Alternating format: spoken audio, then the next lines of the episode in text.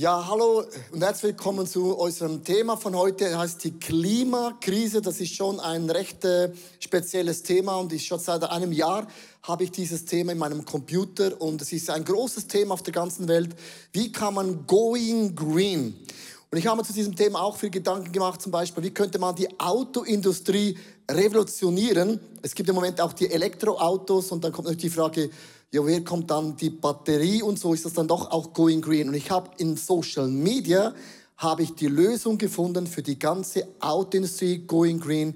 Und hier ist eine sehr, sehr lustige Story zum Klimathema.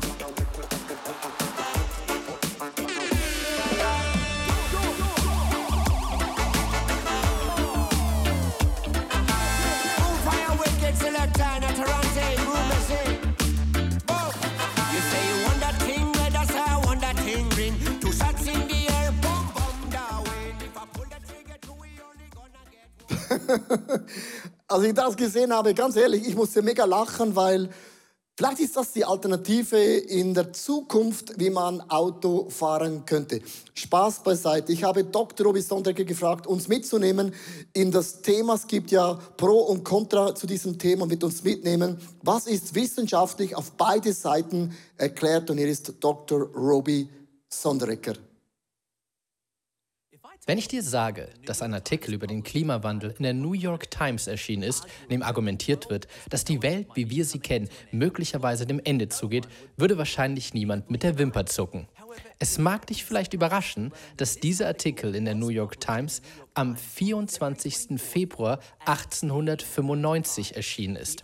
Der Artikel behauptete, dass Länder, die jetzt die Wärme der tropischen Sonne genießen, dem ewigen Frost und Schnee der Polarregion weichen werden. Mit anderen Worten, mach dich auf eine globale Abkühlung gefasst. In den folgenden vier Jahrzehnten sanken die Durchschnittstemperaturen jedoch nicht ab, wenn überhaupt, erwärmten sich die globalen Temperaturen leicht. Doch die Wissenschaftler kamen zu dem Schluss, dass diese Erwärmung auch eine Katastrophe sei. Am 15. Mai 1932 berichtete die New York Times, dass wenn dieser Erwärmung nicht Einhalt geboten würde, die Polarkappen schmelzen würden, was einen Anstieg des Meeresspiegels und eine Überflutung der Welt bedeuten würde. Interessanterweise stiegen die Durchschnittstemperaturen in den vier Jahrzehnten nach den 1930er Jahren nicht, sondern die globalen Temperaturen kühlten sich sogar wieder ab. Aus diesem Grund veröffentlichte die Washington Post am 11. Januar 1970 einen Artikel mit dem Titel Kältere Winter brachten den Beginn einer neuen Eiszeit. Klimatologen, die langfristige weltweite Wettertrends untersucht hatten, stellten fest, dass die Arktis nicht schmolz, sondern kälter wurde und die Polarkappen sogar noch größer wurden.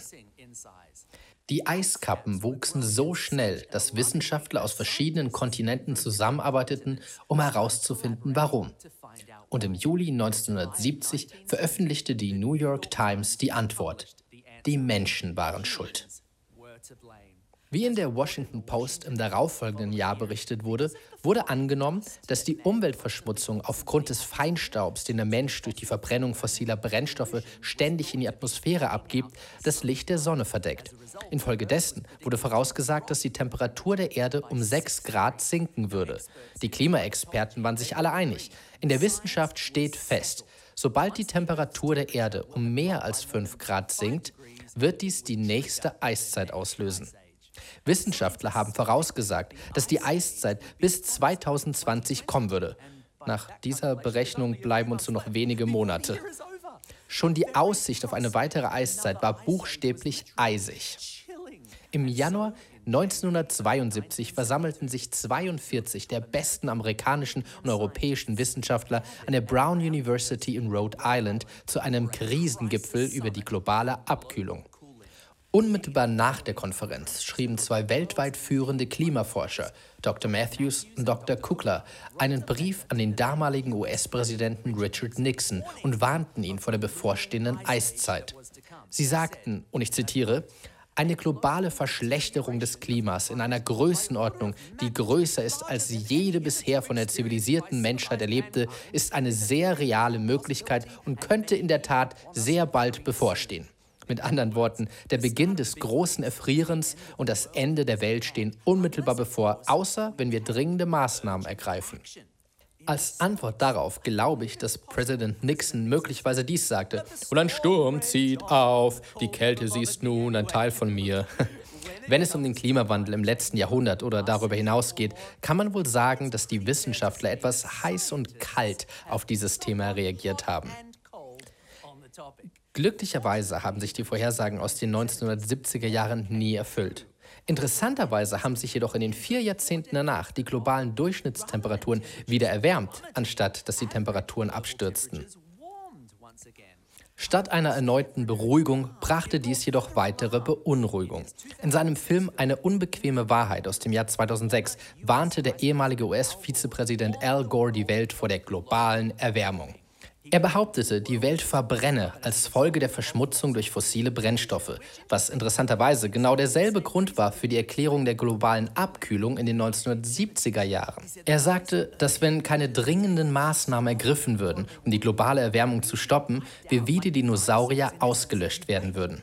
Im Wesentlichen sagte er, wer zerbricht, der kauft, wer verschmutzt, der stirbt. In 2006 informierte Time Magazine die Welt, seid besorgt. Und zwar sehr besorgt. Es wurde behauptet, dass die Jahrzehnte bis 2005 die heißesten Jahre der jüngsten Vergangenheit seien und wenn nicht dringend eine globale Intervention erfolgen würde, die Temperaturen weiter ansteigen würden und das Leben nicht mehr so sein würde, wie wir es kannten.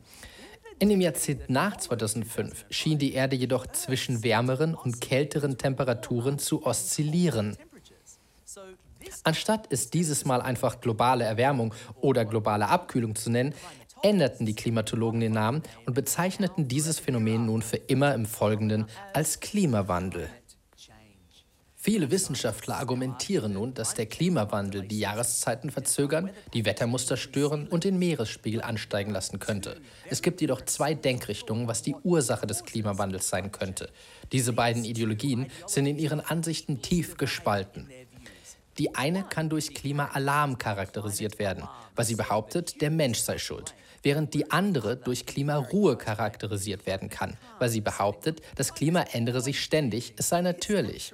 Es ist unnötig zu sagen, dass der Klimawandel zu einem sehr kontroversen und politisch umstrittenen Thema geworden ist.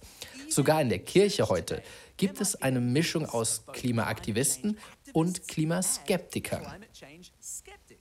Einige von euch werden vielleicht sogar nervös sein, dass wir überhaupt über dieses sensible und kontroverse Thema sprechen und fragen sich, auf welcher Seite der Debatte wir stehen. Andere denken wahrscheinlich, was hat das mit Jesus zu tun? Ich bin froh, dass du fragst. Vielleicht interessiert es dich, dass Jesus sich auf den Klimawandel spezialisiert hat. Schau mal, in Markus 4, 37 bis 39 heißt es, Doch bald darauf erhob sich ein heftiger Sturm und hohe Wellen schlugen ins Boot, bis es fast ganz voll Wasser gelaufen war. Währenddessen schlief Jesus hinten im Boot mit dem Kopf auf einem Kissen. In ihrer Verzweiflung weckten sie ihn schließlich und riefen, Lehrer, macht es dir denn gar nichts aus, dass wir umkommen? Jesus erwachte, bedrohte den Wind und befahl dem Wasser, Schweig, sei still. Sogleich legte sich der Wind und es herrschte tiefe Stille. Doch dann wendet Jesus seine Aufmerksamkeit auf seine Jünger und weist auch sie zurecht. Siehst du, Jesus interessiert sich nicht nur für die äußere Umgebung, in der wir leben, sondern auch für die innere Umgebung, die in uns lebt. Ich würde sogar behaupten, dass Jesus in der heutigen Zeit sehr besorgt über die schmelzende Eiskappe unserer moralischen Normen ist. Deshalb gibt uns Jesus unser eigenes Kyoto-Protokoll, um eine Art der globalen Erwärmung zu vermeiden, wie es sie sonst nirgendwo gibt. Ein Ort namens Hölle, wo die Temperatur angeblich so hoch ist, dass sogar das Wasser Feuer fängt. Deshalb nimmt Jesus, unabhängig davon, wo du in der Frage des externen Klimawandels stehst, unseren internen Klimawandel sehr ernst. Und aus diesem Grund sprechen wir heute über die Bewältigung der Kernschmelze. Hey Dr. Robbie, vielen, vielen Dank für deine wunderbaren Erklärungen. Ich habe mit Dr. Robbie über dieses Thema stundenlang schon diskutiert und gesprochen und argumentiert. Und natürlich, die Erde, die wird im Moment einfach wärmer. Das ist so eine Tatsache, Global Warming. Und dennoch gibt es einfach zwei Lager, die sagen, die einen ist von den Menschen verschuldet, und andere sagen, nee, die Natur in sich, die Vulkane und auch das Meer stößt so viel CO2 aus. Da haben wir anyhow gar keine Chance. Und ich habe einen Bibelvers gefunden, der mir Situation denken und auch handeln und auch fühlen. Und zwar in 1. Mose Kapitel 8, Vers 22 heißt es, solange die Erde besteht, soll es immer Saat und Ernte, Kälte und Hitze, Sommer und Winter, Tag und Nacht geben. Hey, das ist eine Zusage, die Gott sagt, die Erde kann nicht von uns Menschen zerstört werden, sondern die Hand Gottes ist über dieser Erde. Ja, jetzt sagen die einen, ja, wenn das ja der Fall ist, dass die Erde nicht kaputt geht, ja, dann kann ich ja machen, was ich will. So nach dem Motto, nach mir die Sintflut oder rodet den Wald, damit Christus kommt bald. Also, das können die einen Leuten mega motivieren, zu sagen, na gut, dann spielt das ja anyhow keine Rolle. Das ist das ähnliche Denkmuster, wenn man sagt, Du bist ein Sohn und Tochter von Jesus, du kannst dein Heil nicht mehr verlieren. Dann sagen die anderen Christen, ja, wenn ich mein Heil nicht mehr verlieren kann, dann kann ich jetzt ja sündigen, wie ich will, weil ich verliere mein Heil nicht mehr. Das mag sogar theoretisch so sein, aber dann verstehen wir den Grundeigenschaften, die Charaktereigenschaften Gottes nicht. Um ein Bild, das zu erklären, das mir hilft, äh, so äh, zu denken, ist folgendes. Ich spiele ja ab und zu Golf, jetzt schon länger nicht mehr. Und es gibt so einen heiligen Rasen, das ist so, wo, die, wo das Loch ist, ist eine Fangenstanne und da ist so das Green und da puttet man ja da zum Loch hinein. Dieses Green nennt man den heiligen Rasen. Jetzt gibt es ein Problem, wenn einen Ball hoch in die Luft schießt, kommt er runter und er landet mit Backspin. Das heißt, du kannst mit dem Backspin den Ball kontrollieren, wo er landet, aber es gibt ein riesengroßes Loch in diesen heiligen Rasen. Was eine Golferregel ist, dass man hingeht und dieses Loch selber wieder repariert. Ganz, ganz schön. Damit die Person, die nach dir kommt, einen heiligen, wunderbaren Rasen hat, um zu putten. Also, jetzt kannst du sagen, nach mir die Sintflut bedeutet, niemand flickt diese Löcher namens Divot aus, bedeutet, der Golfplatz wird es überleben. Aber du zum Golfen hast so viele Löcher, dass der Ball irgendwo hingeht.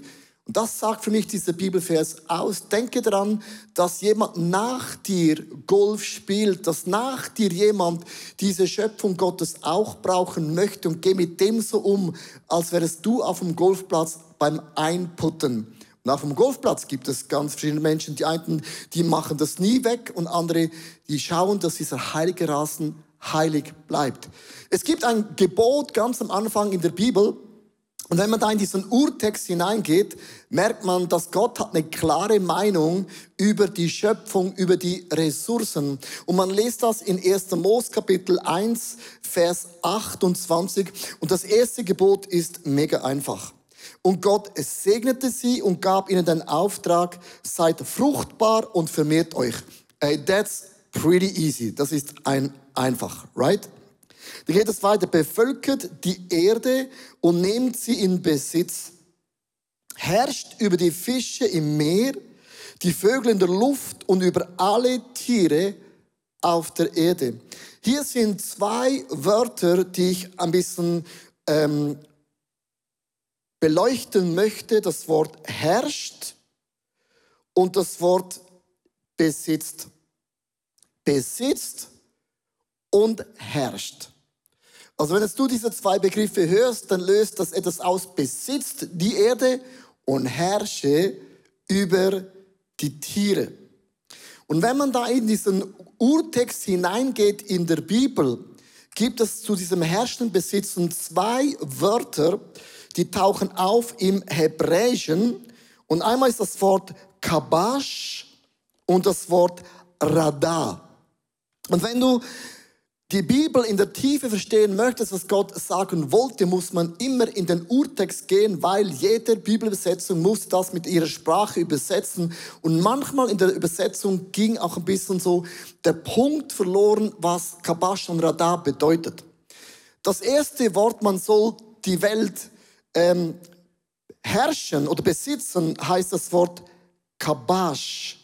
Und das Wort Kabash bedeutet, und bitte merkt ihr das, das hat eine krasse Bedeutung, sich etwas unter die Füße nehmen, Es ist wie die Arbeit von einem Gärtner, der die Erde segensvoll bewirtschaftet. Das Wort besitzen bedeutet, unser Job ist es, die Erde schöner zu machen. Nicht Raubbau bei den Wäldern, bei der Natur, bei den Ressourcen, die Gott uns gegeben hat, sondern das heißt, wir machen etwas schöner und nicht etwas kaputt. Und dann das Wort herrschen heißt übersetzt Radar. Radar heißt im Hebräischen wie ein Hirte, der liebevoll seine Herde, seine Tiere beschützt. Und Gott sagt mit anderen Worten, wir sollen die Tierwelt beschützen, liebevoll und nicht einfach Raubbei betreiben bei den Tieren, bei den Ressourcen, die Gott uns anvertraut hat. Du merkst, hier macht Gott ein absolutes Statement, was unsere Haltung zu den Ressourcen und auch zu der Tierwelt ist. Und meine Frage ist, wieso achten wir nicht mehr auf die Ressourcen und nicht mehr auf die Tierwelt? Und es gibt einen Ursprung, und zu dem wird uns Tobi Teichen von ICF München erklären, was ist der Ursprung, dass wir dieses Gebot nicht beachten? Kabash und Radar, diese zwei Prinzipien, die Gott uns mitgibt, bedeutet ja, dass Gott uns in seinem Ebenbild schafft. Das bedeutet auch, dass er es so ist. Das sind seine Wesenszüge. Er ist wie ein Gärtner, der das Beste rausholt, wie ein liebevoller Hirte. Und er gibt uns die Auftrage, in seinem Wesen sofort vorwärts zu gehen. Die Frage ist, warum schaffen wir das so wenig? Warum sieht unsere Erde so aus, wie sie aussieht? Warum äh, ist es an vielen Punkten nicht so, dass man sagt, der Mensch ist wie ein liebevoller Gärtner, der dafür sorgt, dass der Garten aufblüht, oder wie ein liebevoller Hirte, der dafür sorgt, dass die Tiere etc. gut behandelt werden. Ich glaube, es widerstrebt in uns etwas gegen dieses Prinzip und zwar gegen diese Ebenbildigkeit und das ist unser Egoismus und unsere Habgier. Das heißt, auf der einen Seite haben wir Egoismus und Habgier, auf der anderen Seite haben wir so tief in uns das Gespür, ja eigentlich ist uns Menschen diese Möglichkeit drin und wir hätten auch diesen Auftrag von Gott bekommen. Wir verhalten uns oft so, wie wenn man ein Mietauto ausleiht. Ich weiß nicht, wie du es machst, wenn du ein Mietauto ausleihst. Ich, wenn ich ganz ehrlich bin, äh, fahre in Nuancen zumindest anders als mein privates Auto. Also ich äh, gehe ein bisschen mehr in den roten Bereich raus, ich hole mehr raus. Die Reifenabnutzung ist mir da nicht ganz so wichtig, wie wenn ich weiß, den nächsten Sommerreifensatz zahle ich selber. Das heißt, ich fahre einfach ein bisschen anders. Wenn du weißt, vielleicht, dass die Reinigung ist inbegriffen, weiß ich nicht, wie du das Auto abgibst. Tendenziell wahrscheinlich nicht hochglanzpoliert. Ich weiß nicht, ob es du machst wie der Kollege, den ich dir gerade Kabasch und Radar, die jetzt so muss man es auch nicht abgeben mit dem ganzen Plastikmüll, aber äh, so kann man einfach Kabasch und Radar, die jetzt meins. Und die Vorstellung bei uns Menschen ist, wir verhalten uns gegenüber der Erde, als wäre sie nicht unsere.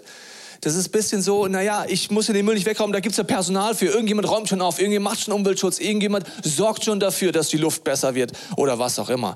Das heißt, in uns ist so ein bisschen der Reflex, es wegzuschieben. Und der zweite Reflex ist, wir behandeln aufgrund von Egoismus, ich sag's ein bisschen hart, unsere Erde wie so ein zugekackte Bahnhofstoilette. Dort gehst du rein, ja, ich muss da noch hingehen, aber es ist eklig, ich mach da bestimmt nicht sauber. Wenn alle das machen, dann mache ich auch nicht sauber. Ich gehe einfach schnell wieder raus. Die Challenge ist, dass Gott dir, wenn du mit Gott unterwegs bist, einfach den Auftrag gibt und auch sonst jedem Menschen den Auftrag gibt, wie Kabash und Radar zu leben. Das bedeutet, Verwalter zu sein und entsprechend mit umzugehen. Ich möchte dir zwei Beispiele sagen, was es bedeuten kann, weil Habgier führt zu einer schlechten Behandlung von Gottes Tieren. Gott redet immer wieder für die Wertschätzung von der Schöpfung, von der Natur, von den Tieren. 5. Mose habe ich dir ein Prinzip mitgebracht, das sehr interessant ist. Da heißt es, Du sollst dem Ochsen nicht das Maul verbinden, wenn er trägt. Die Situation ist folgende. Der Ochse war ein Nutztier und die Bibel redet immer wieder dafür, wenn Nutztiere sind auch gut, sind auch in Ordnung, aber der respektvolle Umgang mit dem Wesen, mit diesem Geschöpf ist es entscheidend. Man hat damals äh, punktuell die Small verbunden. Warum? Wenn das Tier gezogen hat und geschleppt hat, wollte man nicht, dass es zwischendurch von der Ernte frisst. Das bedeutet, es wurde ausgebeutet, das Tier. Und Gott sagt genau in diesem Prinzip, so goes it not. Das bedeutet, wenn dein Tier dabei ist, es darf fressen, es ist ein Teil von deinem Team, wenn du so willst, äh, das hier gemeinsam gemeinsam vorwärts geht. Und Gott sagt, das ist das Prinzip, wie man mit Nutztieren umgeht. Wir tendenziell machen in der Breite es anders. Gott sagt, er achtet die Geschöpfe. Du kannst mal 2. Mose 9,9 nachlesen. Das sagt er, dass Gott einen Bund schließt. Nicht nur mit uns Menschen, sondern auch mit den Tieren.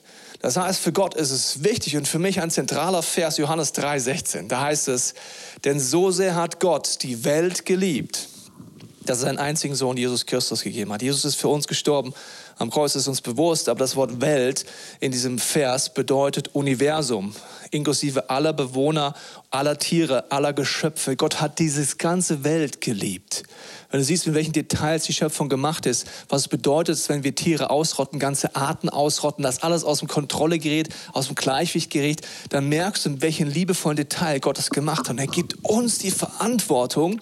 Und die Bibel sagt, eines Tages werden wir Rechenschaft ablegen vor Gott über unsere Verwalterschaft, unsere Ressourcen, mit unserer Zeit und damit aber auch mit unserer Erde. Gott hat sie uns in die Hand gegeben. Wir merken jetzt während der Pandemie, was möglich ist, wenn alle gleichzeitig auf Sachen verzichten, wie die Luft gut wird etc. Das heißt, gemeinsam als Menschen können wir es zu jedem Zeitpunkt lösen, auch mit unseren Ressourcen, die zur Verfügung stehen. Deswegen, wenn ich Billigfleisch esse zum Beispiel, kann ich nicht sagen, naja, ich habe halt kein Geld, ich muss halt so billig essen. Nein, wenn ich billig Fleisch esse, unterstütze ich eine Industrie, die Tiere ausbeutet, tötet, quält. Und dadurch mache ich genau das Prinzip, wie dem Ochsen das Maul zu binden. Und Gott sagt, so goes it not. Du bist verantwortlich mit deinem Konsum zum Konstruktiven zu gehen. Sprüche 12,10 heißt es, der Gerechte kümmert sich um das Wohlergehen seines Viehes, aber das Herz des Gottlosen ist grausam. Eine andere Übersetzung. Ein guter Mensch sorgt für seine Tiere, der Gottlose behandelt sie grausam. Das heißt, Habgier sorgt für die Ausbeutung. Der Geist Gottes will uns dazu führen, dass wir genau das Gegenteil tun, nämlich diese zwei hebräischen Prinzipien leben. Noch ein Beispiel. Habgier sorgt für schlechten Umgang mit Land und Natur.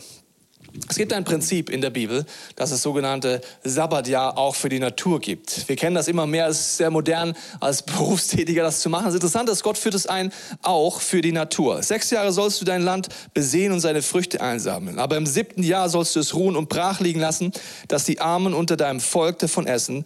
Und was übrig bleibt, mag das Wild auf dem Felde fressen. Ebenso sollst du es halten mit deinem Weinberg und deinen Ölbäumen. Gott führt etwas ein und sagt, jedes siebte Jahr ist es dran, dass du dein Ackerland ruhen lässt.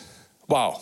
Lass uns kurz überlegen, da widerstrebt sich alles in uns. Weil wir denken, ich kann doch nicht ein Jahr lang meinen Acker ruhen lassen. Ich kann doch nicht ein Jahr lang den Boden lassen. Was ist denn dann mit mir, mit meinen Einkünften? Merkst du, Ego, Habgier, alles kommt raus. Nein, ich muss mehr rauspressen aus dem Land. Ich muss mehr rausholen. Und Gott sagt, mit diesem Prinzip zerstörst du dich und zerstörst du diesen Planeten. Gott sagt, du kannst ihm vertrauen, wenn du seine Prinzipien lebst. Das heißt, wenn ich es ruhen lasse, verspricht Gott, er wird dich segnen, dein Land wird noch fruchtbar sein, du wirst nicht zu kurz kommen. Es ist wie mit dem Zehnten, wenn ich anfange, zehn Prozent Gott zur Verfügung zu stellen, denke ich am Anfang auch, das klappt auf gar keinen Fall. Wie soll das denn gehen? Aber Gott verspricht dir, wenn du diese Prinzipien der Verwalterschaft einführst, wirst du gesegnet sein und aufblühen. Und so auch mit der Natur. Das heißt, die Spannung ist also, weder Tiere anzubeten oder die Natur anzubeten noch am anderen Seite runterfallen, sondern sagen, wir sind Verwalter, wir haben Verantwortung und wir können es lösen. Wir können gemeinsam vorgehen. Und Habgier in uns kämpft dagegen. Egoismus kämpft dagegen. Durch Jesus Christus kannst du ihn besiegen, in dir uns verändern. Habgier führt dazu, dass wir Wasserverbrauch haben, viel zu hohe Wasserverschmutzung haben. Habgier führt dazu, dass wir die Luft verschmutzen. Habgier führt dazu, dass wir Rohstoffknappheit haben. Das heißt mal, Christus kommt bald, rodet im Wald, hat mal jemand gesagt. Genau das Gegenteil ist der Punkt. Christus kommt bald und deswegen werden wir besser denn je mit unserem Planeten umgehen, weil wir eines Tages dafür Feedback äh, kriegen beziehungsweise äh, dafür Rechenschaft ablegen. Habgier führt zu Wasserknappheit. Das sind einfach ein paar Beispiele. Und ich möchte dich einladen, einfach, wenn im nächsten Punkt vom Leo einfach schon da reingehen, den Gedanken, was ist mein Punkt? Und Leo wird uns mit reinnehmen, ganz praktisch, runtergebrochen an einem Beispiel. Du kannst es dann übertragen auf all die Beispiele, die ich gebracht habe, plus die es noch gibt darüber hinaus. Was heißt es für dich, ein Verwalter zu sein? Was heißt es für dich, Verantwortung zu übernehmen für deinen Konsum, für dein Verhalten in den Möglichkeiten, die du hast? In dem Sinne wird uns Leo jetzt reinnehmen, was es praktisch bedeuten kann. Hey Tobi, vielen, vielen Dank für deine Ausführung. Ich glaube wirklich, dieser Grundgedanke der Habgier ist effektiv etwas, wo ich immer an mich denke, was dient mir und ich denke oft nicht nach mir für die nächste Generation. Gott ist ein Gott, Gott der Generationen, Gott vom Abraham, vom Isaac, von Jakob. Gott sagt immer, wir sollen auch für die nächste Generation denken. Ich weiß, es ist nicht so einfach, weil unsere Welt ist mega global geworden. Wir haben Möglichkeiten, die gab es noch nicht vor 100 Jahren. Weil die Welt ist global geworden, können wir auch Dinge kaufen von China, von Vietnam, wo auch immer. Und äh, das segnet auch andere Länder, aber es ist auch ein Problem oder ein Challenge, wo wir ganz konkret miteinander drin sind. Jetzt kommt ja die klassische Frage als Church, ja, Was heißt das? Und das Wort Habgier beginnt bei mir selber. Also wie kann ich die Erde besitzen und auch beschützen und bewalten und verwalten, wenn es beginnt immer in meinem eigenen Herzen. Der einzige Mensch, den ich verändern kann, ist by the way nicht deine Frau, nicht deine Kinder und nicht dein Mann, nicht deine Church, sind immer du oder wir selber. Und ich möchte euch zwei Punkte mitnehmen, wo ich schon seit etlichen Jahren angefangen habe, wie einen neuen Mindset zu kreieren. Der erste Gedanke ist, Habgier führt zu Überkonsum. Und wenn du im Westen wohnst, dann ist das nämlich unser Punkt, das ist nicht, nicht in jedem Land gleich, aber im Westen ist unser Punkt, man sagt, schau mal Dinge, die du gekauft hast vor sechs Monaten. Gibt es eine Statistik, wo es sagt, was du gekauft hast vor sechs Monaten, 99 Prozent der gekauften Gegenstände braucht man nicht mehr.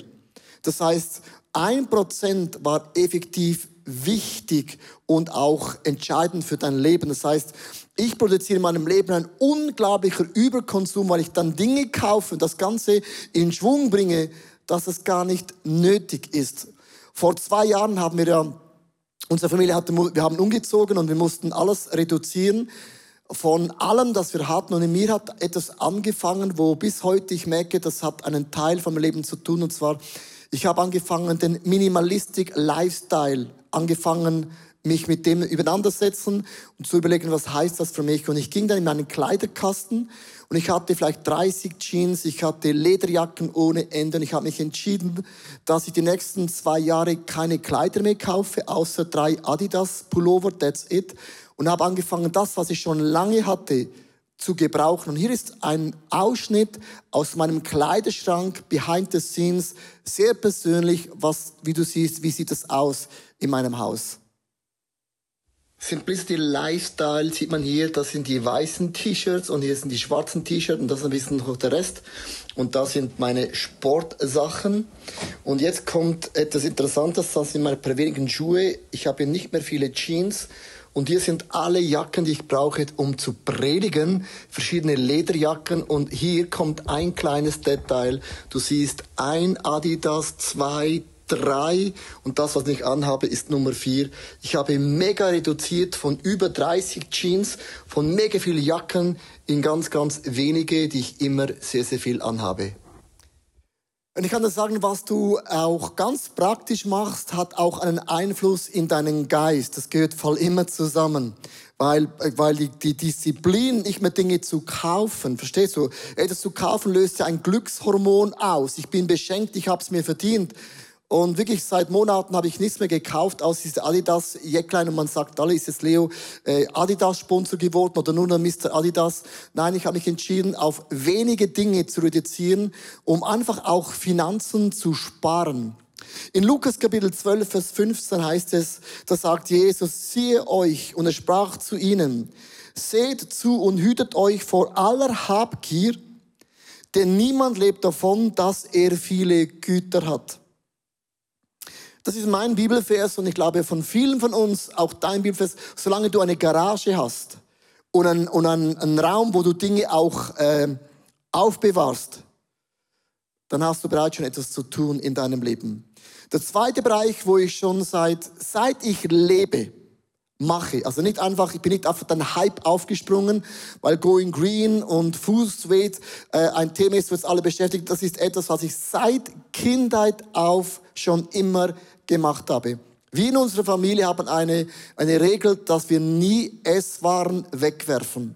Wir kaufen nur das ein, was wir brauchen und wir kochen so viel, wie wir essen. Wenn wir zu viel kochen, dann wird das aufgebraucht für den nächsten Tag. Und ich kann euch sagen, es hat mit Respekt zu tun zur Erde. Meine Eltern sind Bauern und kein Bauern wirft einfach Esswaren weg.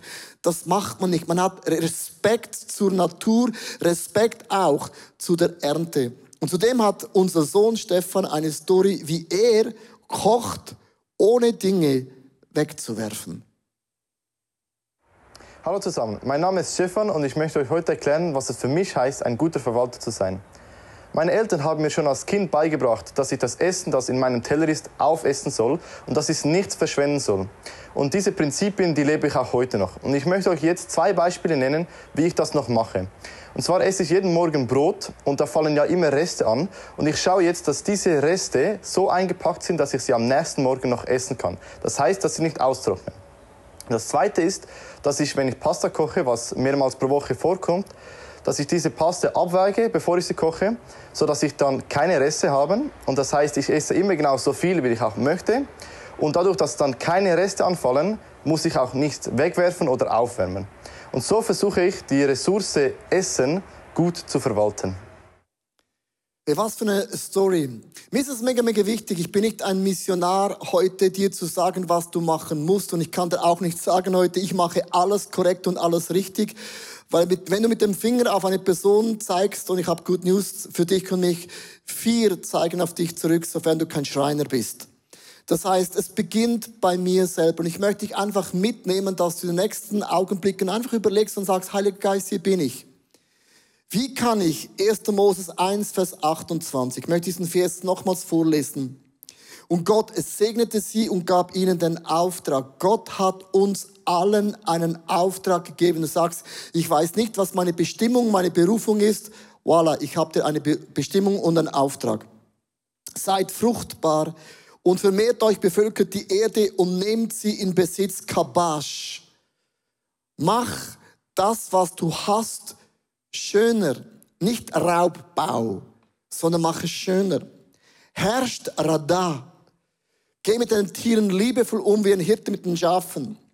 Über die Fische im Meer, die Vögel in der Luft und über alle Tiere auf der Erde. So meine Frage ist für mich selber, für meine Familie, für dich selber auch, was bedeutet herrschen besitzen für dich? Und bitte einfach den Heiligen Geist im nächsten Lied, wie kann ich die Ressourcen mit meinem Leben so umgehen, dass ich dich, Gott, ehre? Das, der Song kommt von Hillsong, was heißt, wenn sogar die Natur diesen Gott im Himmel anbetet. Wer bin ich dann, dass ich nicht auch meinen Gott anbete und die Schöpfung ehre die Schöpfung schöner mache, etwas draus machen, sagen kann, Gott, ich habe deine Grundschöpfung schöner gemacht. Ich habe, wie ein Hirte war ich mit den Tieren. Ich war liebevoll, weil ich die Erde, den Kosmos genauso liebe, wie ich auch die Mitmenschen liebe. Heiliger Geist, was wäre mein Actionpunkt, wo ich beginnen kann, diesen Auftrag für mich persönlich umzusetzen.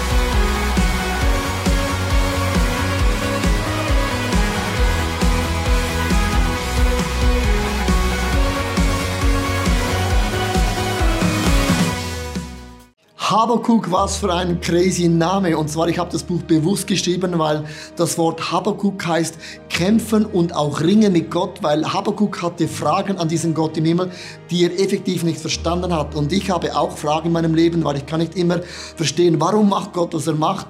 Und man hat zwei Arten. Man kann sagen, okay, es hat nicht funktioniert, ich verlasse diesen Glauben an Gott. Oder man macht die Augen zu und man will es einfach nicht wahrhaben. Oder man hat den Habakuk-Stil, man stellt Gott Fragen, bis man durchgekaut hat und Gott hat dir Antworten gegeben. Und dann bekommt dein Leben ein großes Fundament. Und dieses Buch ist genau für die Leute geschrieben, die Fragen an Gott auch mit ihrem Leben haben. Und Habakuk ringte so lange, bis er mit Gott eine Antwort fand. Darum liebe ich das Buch Habakuk.